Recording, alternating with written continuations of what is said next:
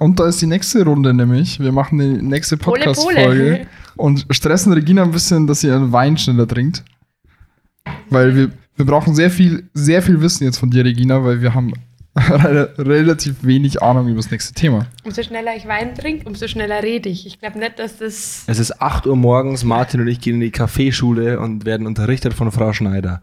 Die den Alkoholpegel hat, als wäre es 21 Uhr abends. dass Wir es auch in sitzen- Wirklichkeit ist.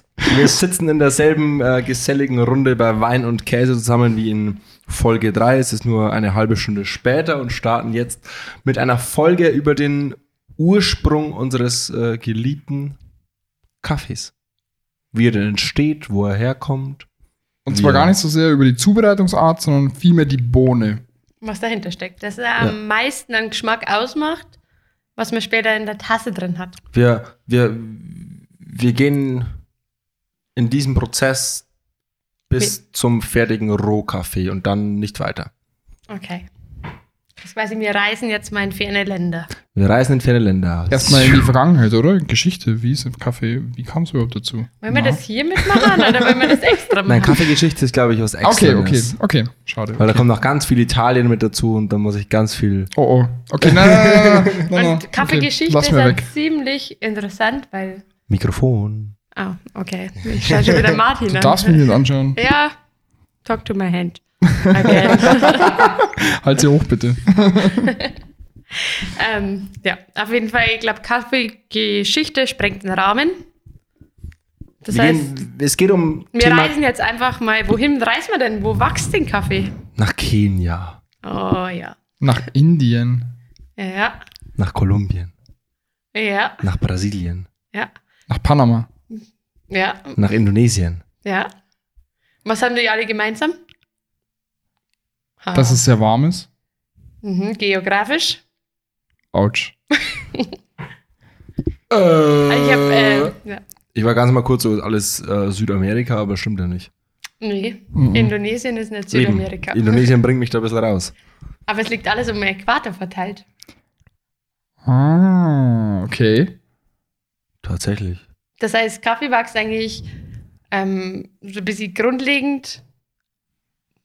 Ausnahmen bestätigen die Regeln, aber um Äquator herum verteilt. An Gebieten, die das Klima zulässt. Kaffee braucht viel Regen. Kaffee braucht ähm, bestimmte Temperatur. Da ist dann ein bisschen abhängig, welche Varietät das Ganze mit ist, ähm, welche Sorte das es ist. Und Kaffee braucht fruchtbaren Boden.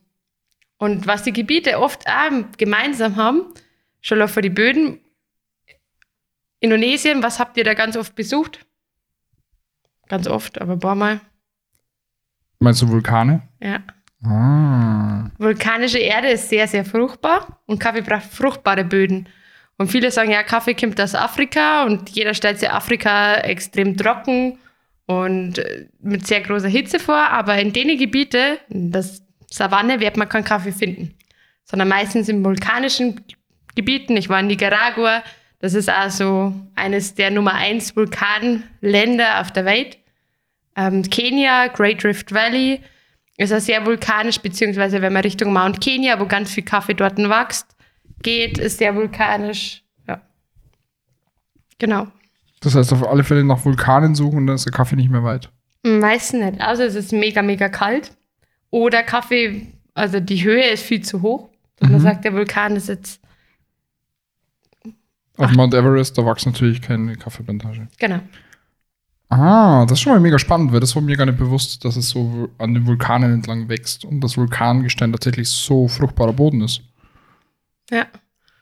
Und vielleicht dann auch nochmal, mh, wir haben jetzt schon ganz viele Länder aufgezeigt, aber in wie viele Länder darf es durchschnittlich erwarten, dass Kaffee wächst? Ähm, Wie viele Länder gibt es überhaupt insgesamt? Martin, Schätzfrage. Wir schätzen beide. boah, ich hasse deine Schätzfragen. Nee, wir schätzen beide, wie viele Länder es gibt, der Kaffee wachsen und wer näher dran ist, der zahlt den nächsten Kuchen. Okay, ähm, 15. 29. Kaffeeländer. Wie viele Länder gibt es insgesamt? Weltweit? Ines, stell uns hier nicht Ich, bloß. ich, ich weiß nicht warum. Ich Okay. kann es echt nicht sagen, warum, aber ich habe gerade die Zahl 74 im Kopf. Wahrscheinlich viel zu weniges. Viel zu wenig, aber 160, 100. Also ich glaube, das ist wegen Frage Stadtstaaten oder auch nicht. Über 190 Länder. Ja. Und in vier, jetzt bin ich selber, ich glaube in 84 oder 94 Länder der Erde wächst Kaffee. Kuchen geht auf dich, Martin. Wie habe ich gesagt? 14. 15. 15. Ich war bei 29. Na, okay. Scheiße. Das haben wir jetzt gar nicht so genau aufgeschrieben, aber doch, Aber warum, stopp, sorry, warum hört man immer eigentlich dann von den gleichen Kaffeeländern? Also meistens ist doch, also was sind denn da noch für Kaffeeländer am Start, die wir nicht am Schirm haben? Die da so krass sind, weil ich meine, wir hören doch immer von den gleichen zehn Ländern gefühlt. mhm, aber es gibt ja ganz viele kleine, zum Beispiel, was haben wir da mega im Kommen, ist Ruanda. Hast du schon mal Kaffee aus Ruanda getrunken? Nee. Zum Aber das ist Beispiel eins von noch 60 Bolivien anderen, die ist ich nicht vielleicht- Schirm habe. Ja, genau. Ja, ist- Wir werden erstmal Erdkunde-Thema mit dir klären und dann oh Mann. können wir weitergehen. Aber es Okay, okay, ja.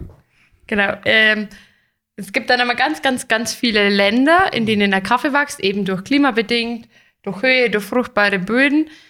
Ähm, dann ist es auch so, dass für uns ist einfach mal Arabica Robusta für jeden mal ein Begriff. Und es gibt aber auch noch andere Sorten. Also Kaffee, der Überbegriff, hat nur ganz viele andere untere Punkte. Das ist wie Obst. Es gibt ja nicht nur das eine Obst, sondern es gibt Apfel, Banane, keine Ahnung was alles. Birne. Birne. Ähm, Wow, Simon. so ist es auch mit, mit Kaffee. Es gibt Arabica, Canifora, der richtige Begriff für Robusta, Liberica, Excelsa und ungefähr nochmal über 100 verschiedene Sorten ähm, Kaffee, was die Grundpflanze ist. Und Liberica excelsa, was man vielleicht ab und zu nur hört, hat aber überhaupt keine wirtschaftliche Bedeutung oder ganz, ganz wenig, ähm, weil der für uns geschmacklich nicht das ist, was man eigentlich von Kaffee erwartet. Und dann wären wir schon aussortiert Arabica Robusta. Und auch da ist es nicht so, das ist, sagen wir, Arabica ist der Apfelbaum und Robusta der Birnbaum. Und es gibt ja nicht nur einen Apfelbaum und einen Birnbaum, sondern es gibt ungefähr, keine Ahnung, wie viel, hundert verschiedene Arten und Sorten von dem Apfelbaum und Birnbaum. Und auch bei Arabica, da gibt es, ich weiß es gar nicht genau die Zahl, aber ganz viele verschiedene Varietäten, sagt man dazu. Okay, und kannst du mir jetzt, ich bin immer noch nicht weg von dem Thema, ähm, kannst du mir sagen, wie viele Ländern es Arabica und Robusta gibt? So grob, grob gesagt Arabica Robusta. Boah, das ist jetzt eine gemeine Frage. Das wäre nämlich so eine Das war- Frage. Ich kann mir nicht vorstellen, dass bei deinen Ländern ganz viele Länder dabei sind, wo es genau diese ganzen Untersorten gibt, die irgendwo zur Kaffeepflanze dazugehören. Aha. Aber genau deswegen hören wir nur von diesen bestimmten Ländern, die meiner Meinung nach nicht viele sind, weil nur da gibt es Arabica und Robusta. Mm, Also ich kann es ja nicht genau aufsagen, ich kann Natürlich sagen, muss das nicht. Das war nur so ein Schätz. ja. aber selbst da kann ich nicht schätzen, jetzt hast du mich erwischt.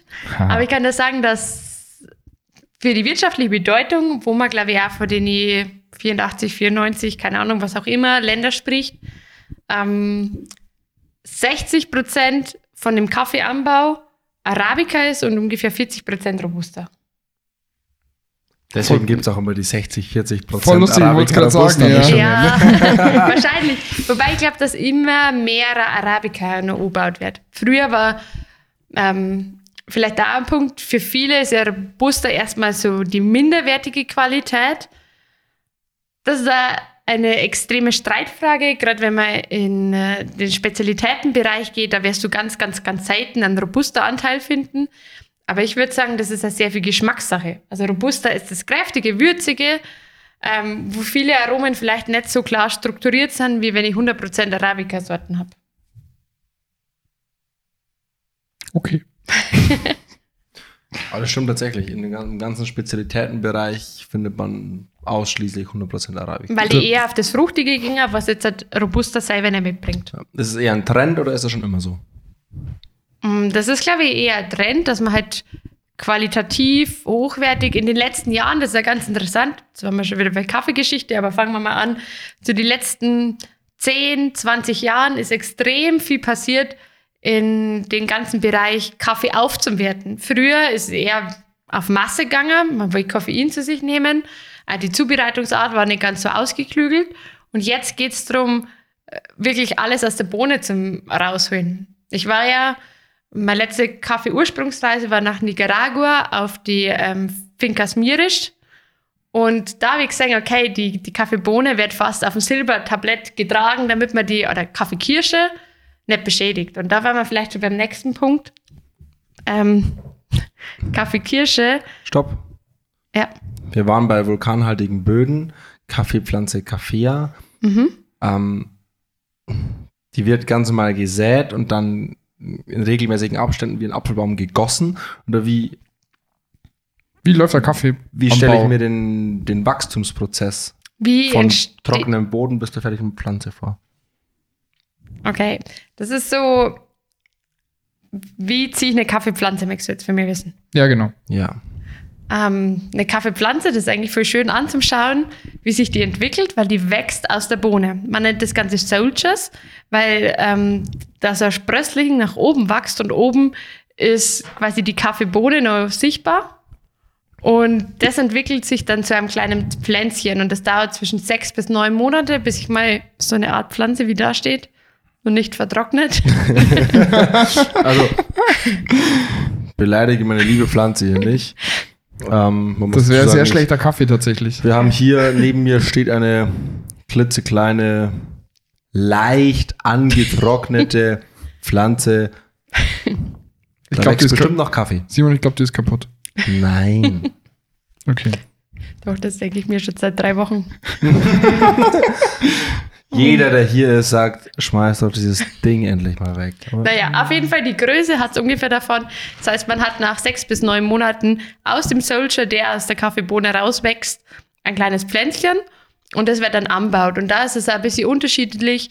Habe ich wieder eine Robusta oder eine Arabica-Pflanze. Ähm, und bei einer Arabica-Pflanze, die trägt das erste Mal wirklich Kaffeekirschen.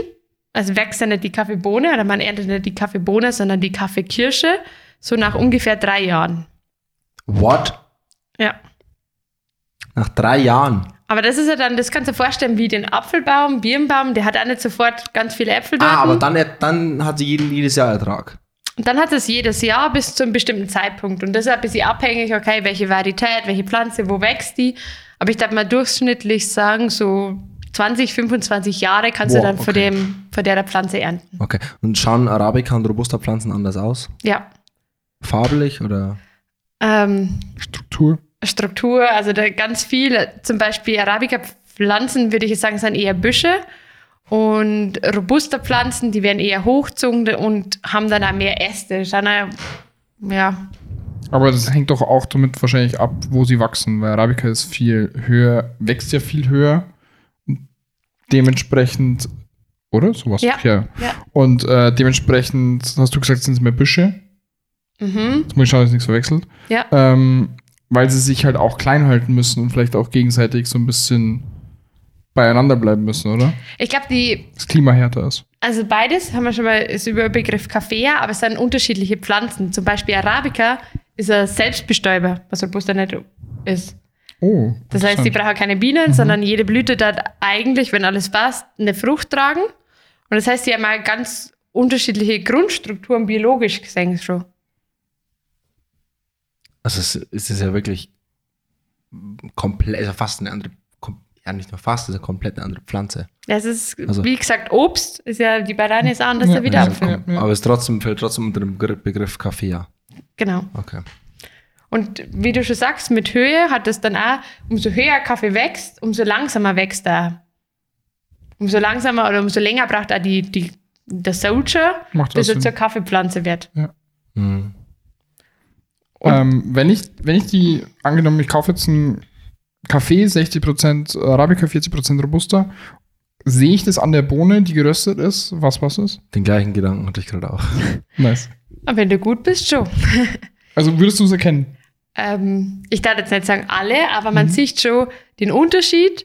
Man riecht den Unterschied, gerade zwischen Arabica und Robusta. Aber da waren wir wieder bei, es ist ja nicht nur ein Apfelbaum, Ja, es ist ja nicht nur eine Arabica-Varietät, sondern ganz, ganz viele. Und es gibt kleine, runde Arabica-Varietäten und es gibt ähm, Canephora-Varietäten, die eher ein bisschen länglicher au- ausschauen. Also Robusta, der eher ausschaut wie Arabica im Grundbegriff. man liest und sieht ja ganz oft Fotos, dass man typisch beschreibt, ähm, die Arabica-Bohne sehr länglich und hat das S-förmige, wie sagt man, S-förmigen Schlitz. Mhm. Ja, diesen, Bru also diesen Bruch in der Mitte oder so. Ja, Ja. ich glaube, jeder hoffentlich Ja, ja, versteht, ja. was wir jetzt gerade, über was wir reden. Und Robusta ist eher die runde Bohne, die einen geraden Strich in der Mitte drin hat. Das sieht man ganz oft, dass das so dargestellt wird. Aber es gibt zum Beispiel auch Bohnen, speziell aus Äthiopien, die sind meistens eher klein und eher rundlicher im Vergleich zu einer Pacamara-Bohne, was eine Varietät ist, die extrem groß ist. Das heißt, ich kann, wenn ich mich nicht auskenne, eine Ar Arabica-Varietät aus Äthiopien verwechseln mit einer Pacamara-Bohne, zum Beispiel aus Nicaragua. Mhm. Aber grundsätzlich gibt es da schon auch wieder ein paar optische Unterschiede. Mhm.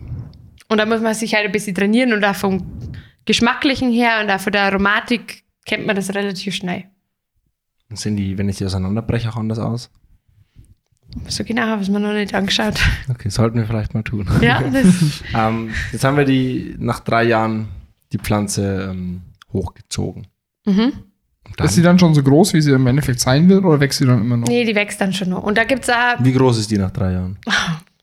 kommt drauf an, wie du die ziehst. Das ist wie beim Wein. Welche Art es ist? welche Art, wo die wächst, wie du die ziehst. Das ist wie beim Weinbau äh, ziemlich komplex und herausfordernd, weil je nachdem, wo, sie, wo Weiner, manche, der werden ziemlich weit am Boden gehalten, andere, der wird sehr weit nach oben gezogen. Ähm, man hat unterschiedliche Formen, wie man das Ganze zieht. Und das ist das Gleiche beim Kaffee. Hm. Also, was ist so das Mindeste und was so das Höchste? Wie groß sind die Unterschiede? Gibt's Warte, vielleicht habe ich es mir sogar aufgeschrieben. Ich weiß, dass zum Beispiel ein paar Robusta Farmen extrem hoch den Kaffee wachsen lassen, damit sie mit ihren Vollernten durchfahren. Und ich glaube, dass das, das schaut ähnlich aus wie Hopfen. Ich wollte gerade fragen, gibt es meinem auch. Kaffeepflanzen, die so ho- hoch wachsen wie Hopfen zum Beispiel? Ja, ich glaube, das drei, ne, das sind drei bis fünf Jahre. Aber schon, ich glaube, ich möchte nichts falsch sagen, aber drei bis fünf Meter, dass die auch hoch werden können. Wow, Wow. wow. Also bestimmt drei Meter. Ich denke eher sogar an die fünf. So, und was hängt da dran und woraus wird dann ein Kaffee? Genau, was hängt dran? Eine Kaffeekirsche. Genau. Und was ist eine Kaffeekirsche? Fruchtfleisch, Fruchtfleisch, sowas. Also Mhm. deswegen vielleicht auch der Name Kirsche und der Kern davon. Mhm. Der Kern ist das Entscheidende. Und dann ist noch mal, sind noch mal ein paar andere. Und Blätter sind wahrscheinlich dran. Nee, das ist wirklich so, man kann sich vorstellen wie eine Kirsche, so im üblichen Sinn. Und der Kern der Kirsche, das ist die Bohne, das ist ein bisschen Übersetzungsfehler aus dem Englischen. Und nur ist es meistens so, dass man beim, bei der Kaffeekirsche zwei Kerne hat, zwei Bohnen pro Kaffeekirsche. Und dann hat man die Haut, Frucht, dann das Fruchtfleisch, was man nur analog zu einer normalen Kirsche, was man hier bei uns in Deutschland ernten kann.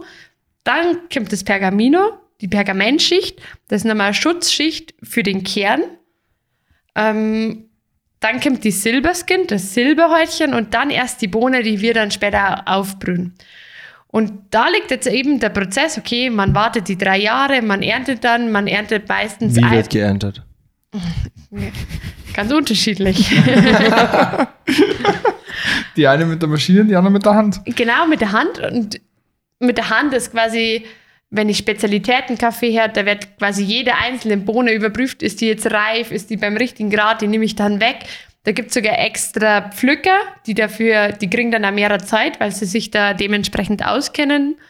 Ähm, die das auch ganz schnell hinkriegen, die richtige Bohne abzuzupfen. Das ist echt eine körperliche, herausfordernde Arbeit. Wenn man das einmal gemacht hat, ähm, dann genießt man den Kaffee noch umso mehr, weil man weiß ja, was da für Arbeit dahinter steckt. Dann gibt es, das nennt man Picking, also jede einzelne Bohne geht da weg. Dann gibt es Stripping, ist quasi, dass ich einmal an dem Ast abziehe, die reifen Bohnen oder Kaffeekirschen in dem Fall fallen dann schon mal weg. Und dann gibt es noch das Maschinelle, wo man sagt, okay, das geht jetzt eher auf Masse und ich nehme so ein Mittelmaß zwischen grüner und überreifen Bohne. Okay, aber du, was ich gerade noch fragen wollte, du hast es eh schon gesagt, eigentlich, man erntet, wenn reif ist. Es Mhm. könnte ja auch sein, dass man dann wieder sagt, hier, pass auf, nee, hey, lass mal so drei Wochen bevor richtig reif, lass mal dann ernten. Nee, Kaffee wird eigentlich schon richtig reif geerntet. Im Idealfall, ich finde da eigentlich ganz guten Vergleich, sind Himbeeren Mhm. oder Brombeeren. Die schauen manchmal reif aus, aber die kriegt man dann nicht runter Mhm. vom Ast. Und ähm, quasi, wenn sie dann überreif sind, dann schmecken sie auch nicht mehr, dann schmecken sie schon ein bisschen vergoren. Und beim Kaffee Mhm. ist es ja ganz, ganz wichtig, dass man den richtigen Punkt erwischt. Wie kriegt man das hin? Ähm, das kriegt man einmal über die Farbe, aber auch wenn man es eben mit der Hand anlangt, okay, die ist jetzt reif oder nicht reif. Und mit der Farbe ist manchmal eine Herausforderung, weil es gibt da auch zum Beispiel gelbe Kaffeekirschen. Und dann ist so, okay, ist es jetzt gelb oder noch gelber oder ist es jetzt, jetzt ja, Das ist halt dann die Erfahrung quasi, die es ausmacht. genau.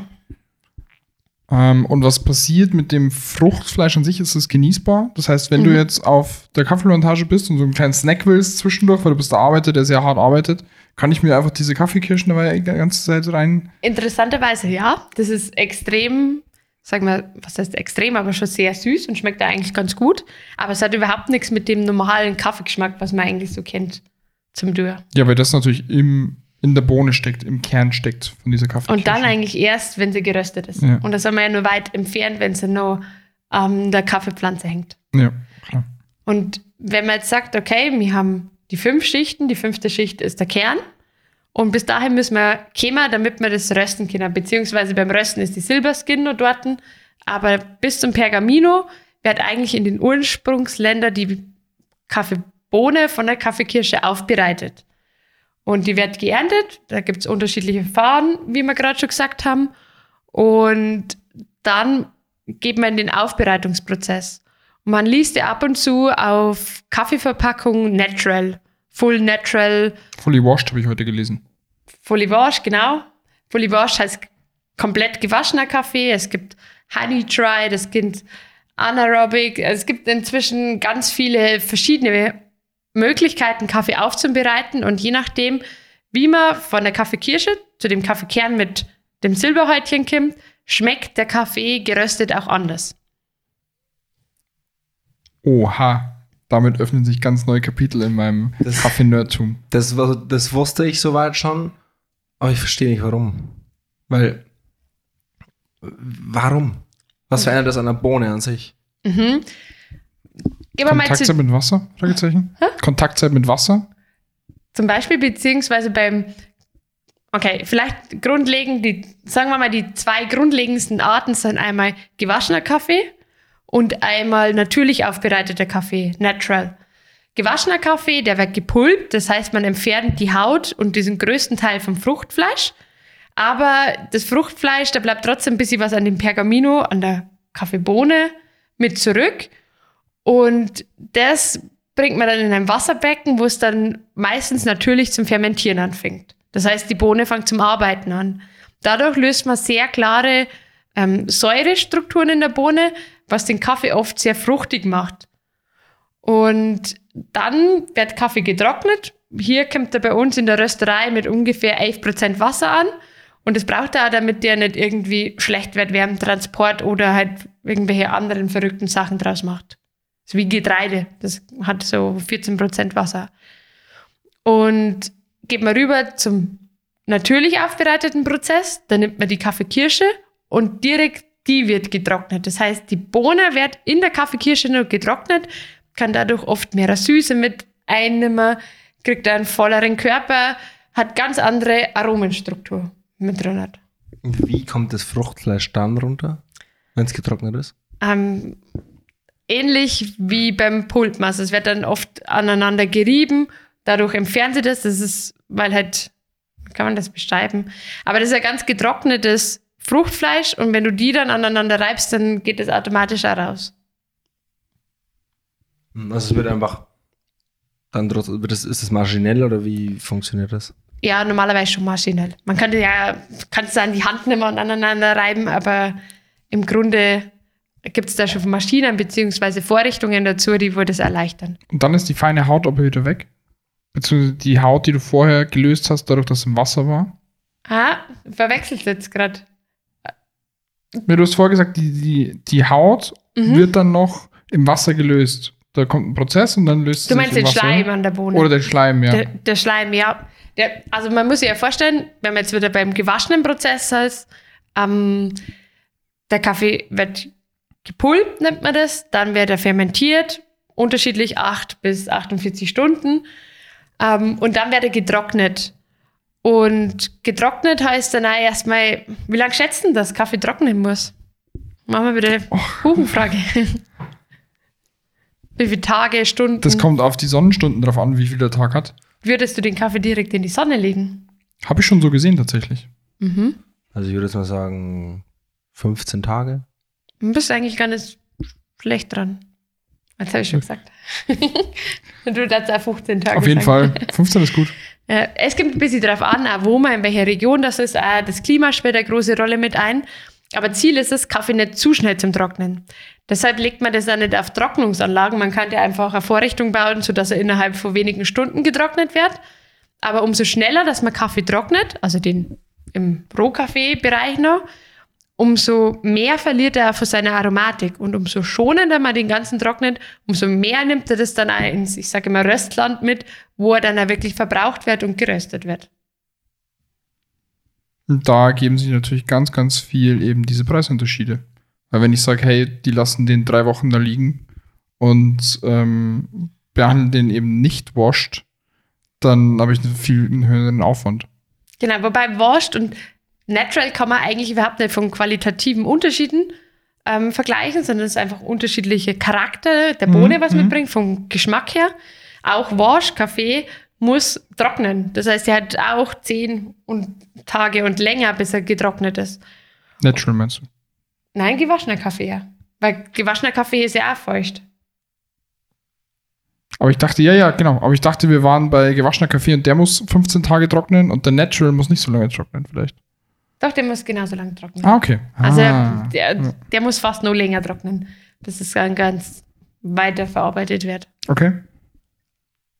Und wenn er dann getrocknet ist, ist der fertige Rohkaffee. Dann haben wir noch das Pergamino außen dort. Aber das kommt bis zum Röster, hast du gesagt vorher, oder? Nee, das ist die Silberskin. Also wir Oh. haben, nochmal, das sind fünf Schichten. Das ist das quasi die, die Haut, die Pulpe, das Fruchtfleisch, ähm, das Pergamino, Pergamentschicht, wo das Ganze schützt. Dann kommt das Silberhäutchen und dann kommt die Bohne. Okay, und was passiert dann, wenn er getrocknet ist? Wenn er getrocknet ist, dann kommt das Pergamino nur weg. Oft wird der ähm, Rohkaffee mit dem Pergamino erst noch ein bisschen in die Lagerhallen gelagert. Und bevor das, das dann aufs Schiff geht, wird das ähm, Pergamino, man sagt dazu Hulpen, noch entfernt, sodass der Rohkaffee nur noch mit dem Silberhäutchen in den Kaffeesack ins Röstland geht. Wie wird das äh, entfernt? Wir sind die ganze Zeit wie so, wie so Kinder, so wie, warum, wie, wie, wie. Ey, das interessiert mich voll. ja, ja, voll voll, spannend. mega, voll voll Ey. gut, genauso. Ähm, da gibt es auch unterschiedliche Möglichkeiten. Es wird oft maschinell gemacht. Es gibt von Druckluft bis aneinanderreiben ganz unterschiedliche Verfahren. Wir reden ja wirklich von einer 0,1 Millimeter Haut oder sowas. Das ist Oder wie dick ist die? wie, Wie- dick. wie kann man das sich- können wir ja, morgen wie- gleich mal messen. Wie kann, man, wie kann man sich das vorstellen einfach? Ich nee, mein, Pergamino ist wirklich äh, eine dickere Schicht. Pergamino, Ach so. ähm, Ich stelle mir das so. so einen halben Millimeter wird die schon haben. Das ist jetzt Okay. das das ist ja schon ordentlich, wenn man sagt, Ja. ähm, man hat so eine kleine Es ist dicker wie ein Papier. Okay. Und die Silberskin, das Silberhäutchen ist ganz, ganz dünn und das platzt dann auch erst beim Rösten weg. Und Hm, okay. da vielleicht dann einmal, ähm, beim Espresso sieht man es oft nicht so genau, aber bei Filterkaffee sieht man oft so ein bisschen hellere, ähm, wie sagt man, Punkte im Kaffeemehl mit drin hat. Mhm. Man denkt immer, da ist irgendwas eingemischt, aber ich meine, wenn ich meinen Kaffee aus Bohnen frisch mal, dann kann da nichts eingemischt sein. Mhm. Das ist die Silberskin, die in dem Schlitz quasi mit ja, hängen ja, bleibt. Ich weiß. Ah. Gibt's beim Espresso ja auch oft. Ja, Ja, nur schon. ist er halt ein bisschen feiner vermahlen. Ja. Ja. Und das ist also, gewaschener Kaffee hat oft mehr von dem Silberskin-Häutchen oder von dem Häutchen, was in dem Kaffeemehl mit zurückbleibt. Weil. Weil, weil das so ist. Okay, das ist so. Ich, ak- ich akzeptiere es. Wir, wir wollen wissen, wie weit dein Wissen geht. Bis, bis, bis an den Grund. Das Ja. ist so krass, krass. Voll geil. Voll viel schon wieder gelernt. Und ja, War eine schöne, schöne Schulstunde, Frau Schneider. danke. und wir haben ja jetzt quasi nur die Grundarten und dann gibt es ja, wie ich vorher schon erwähnt habe, ganz viel sehr spezielle Aufbereitungsverfahren. Es gibt so, so semi-washed, honey-dried. Wo sind da die Unterschiede? Ich habe mein Mikrofon schon wieder falsch. ähm, genau. Ähm, aber ich weiß nicht, ob das jetzt nicht zu weit wegführt, weil man es sich leider nicht so vorstellen kann, aber vielleicht können wir da mal eine Bilderserie draus machen. Auf jeden Fall. Was mich noch ganz kurz interessieren würde, so hier, ich bin jetzt auf einer Kaffeetour durch Nicaragua zum Beispiel. Ich schau mal verschiedene Plantagen an und wo definierst du dann, wo guter Kaffee ist, wo schlechter Kaffee ist? Wertest du dann, okay, die machen Sonnentrocknung und die legen es irgendwo anders hin oder wie, wie differenzierst du das? Ich glaube, man muss sich den ganzen Prozess anschauen. Das heißt, wie gingen die erstmal schon mit der Pflanze um? Wie nachhaltig arbeiten man dort auf der Plantage? Das heißt, ähm, wird einfach nur Chemie willkürlich eingesetzt oder wird darauf geachtet, dass man sagt, man gibt der Pflanze so viel, wie nur irgendwie geht, natürlich? Ähm, wie kennen sich, wie sind die Arbeiter da dort ausgebildet? Wissen die, wann die Kaffeekirschen reif sind oder müssen die einfach nur auf Masse pflücken und werden danach zahlt? Das sind dann Dinge, die in der Industrie landen. zum Beispiel. Und dann geht's weiter, dann gibt's die Trocken- oder die Nassmühle und da dort sieht man, okay, wie schonend wird mit dem Kaffee umgegangen. Wenn ich richtig hochwertigen, natürlich aufbereiteten Kaffee habe, dann darf die Kaffeekirsche außen nicht beschädigt werden. Das heißt, man kann da nicht einfach mit dem Rechen drüber gehen und es in der Sonne verteilen, sondern es sind spezielle Vorrichtungen, die Arbeiter müssen extrem sorgfältig damit umgehen. Ähm, und man sieht schon, okay, wie sehr schätzen die Arbeiter das Produkt, mit dem sie da dort arbeiten. Und was man oft gar nicht sieht, ist äh, der Kontrollmechanismus, welcher hinter sehr hochwertigen Kaffee steckt. Also da wird jede Charge an Kaffee überprüft. Man, ich habe das auf der Finca Mirisch eben selber mal miterleben dürfen. Man hat einen Sack Kaffee oder bestimmte Ernte. Da wird dann eine kleine Menge rausgenommen. Die wiederum wird auf Fehler untersucht. Das heißt, ist da Insektenbefall, ist da Bruchbohne dabei, ist da Bohne dabei, die vielleicht durch, oder Kaffeekirsche, die damals durch Regen beschädigt worden ist und dadurch eine andere Farbe hat. Die werden vorweg aussortiert. Man schmeckt es ja wirklich in jeder Kaffeetasse mit drinnen. Und dann gibt's Cupping.